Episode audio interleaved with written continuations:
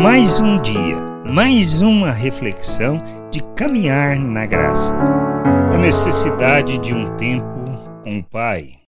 Quando vemos o tempo que o Senhor Jesus passava orando, reconhecemos que necessitamos aprender com ele e imitá-lo, como podemos observar em Mateus, no capítulo 14, nos versículos 23 e no 25 e despedindo as multidões, subiu ao monte a fim de orar.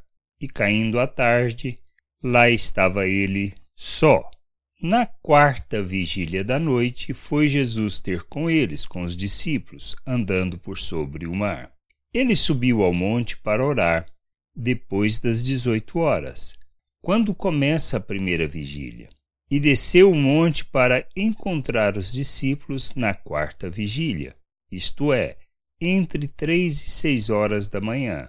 Precisamos, fundamentados no exemplo do Senhor, ressignificar o sentido da oração, pois não se trata de um momento de ladainha diante dele, mas um momento de intimidade, onde podemos conhecê-lo mais e a nós mesmos aprendermos a amadurecermos pelo motivo que colocamos diante do Pai e a razão para tais pedidos. Temos que crescer e dedicar tempo de comunhão para aprendermos sobre nós mesmos e sobre a vontade do Pai, para aprendermos a nos submeter a Ele como Cristo nos dá o exemplo. Precisamos ter um tempo com o Pai, pois é neste processo que conhecemos a nós mesmos, a Ele e Sua vontade, e amadurecendo aprendemos a nos submeter a ela, que a gente possa entender e buscar, buscar o conhecimento do Senhor, ter este tempo de comunhão, de maneira que a gente possa aprender a ouvir e a obedecer, segundo o exemplo que Cristo nos concede.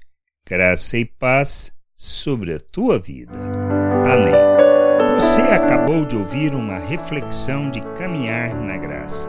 Se você gostou, curta, compartilhe leve esta mensagem a outras pessoas, para que elas também possam compreender e entender a vontade de Deus.